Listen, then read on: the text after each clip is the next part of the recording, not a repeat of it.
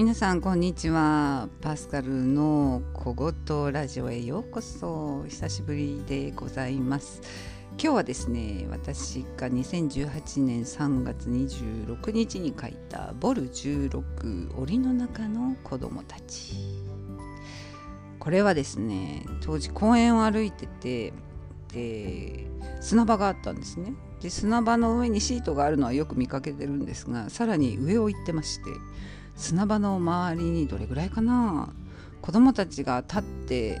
ちょっと頭が出るぐらいのあの柵がこうぐるっと囲んであって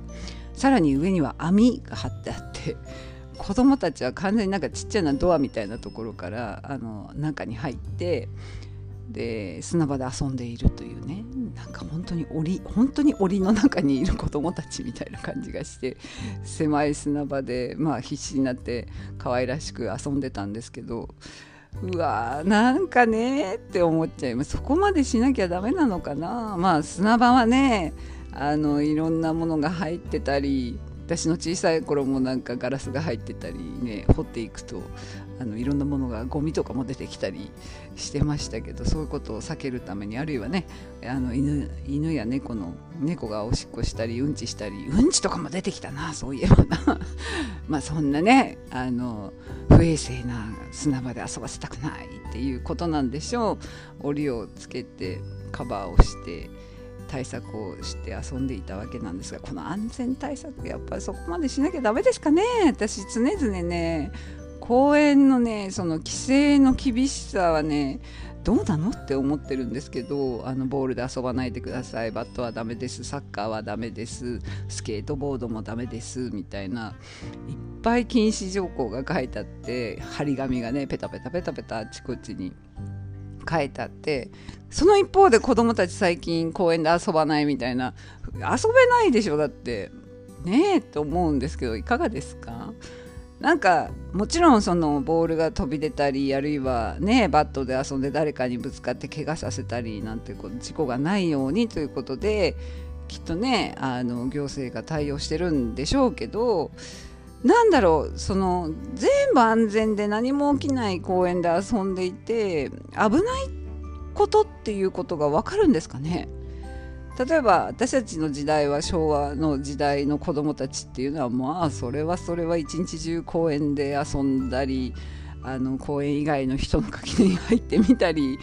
あのねいろんな悪い悪いことっていうか危なっかしい遊びしてましたよ木登りをしてね上まで行って降りられなくなって飛び降りたりとか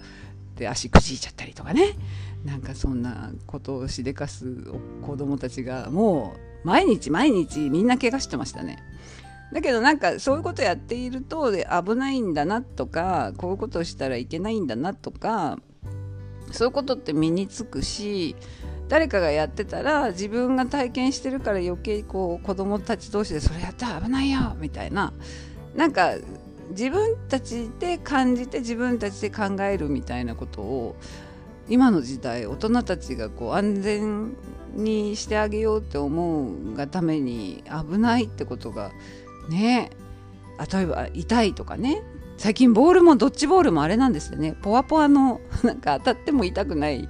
あのボールで子供たちはドッジボールしてるらしいんだけどそこまでやる必要あるかな？あのドッジボールあの昔はねゴムちょっと固めのゴムのあのイボイボがこう周りに、ね、ついてて冬ドッジボールやると当たるとめっちゃ痛いんですよ。それでみんな必死になって逃げるっていうね。ドッジボールはそそれも遊びだったし痛いよみたいな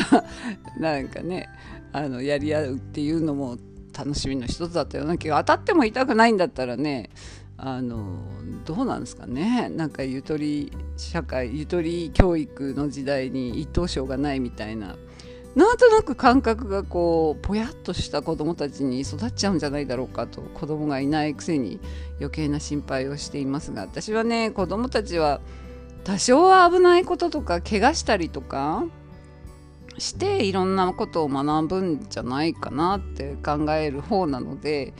あんまりこう無菌状態危険が全くないところで育っちゃってね危ないってことが分かんないってすごい怖いことじゃないですか？と私は思うんですけどその当時もねその檻の中の子供たちもかわいそうだななんか。なんか違う方法ないのかなとかちょっと思ったりしたものでございました。今日は檻の中の子供たちについて聞いていただきました。また次回もお楽しみに。パスカルの小言ラジオでした。